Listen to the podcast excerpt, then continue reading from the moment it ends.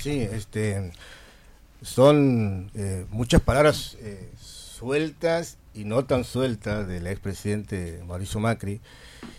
Y vamos a intentar de, caracterizar a, estos, personajes, ¿no? Porque eh, primero están muy acostumbrados y es una estrategia que siempre utilizan, la de recortar las realidades. No solamente, obviamente, recortar las realidades, sino también las matrices históricas que los sostienen a, estos personajes.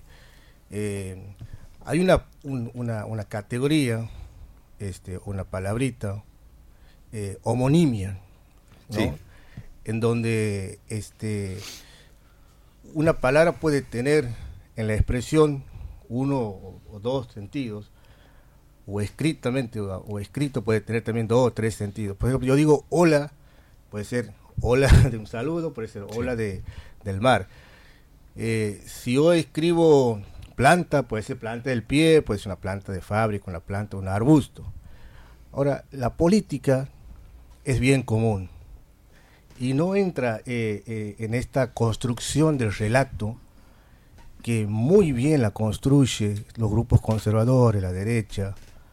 Homonimia intentan incluirla ya a la política, que la política también signifique atropello, que también signifique eh, vaciar el Estado, que también mm. signifique saqueo cultural. ¿no?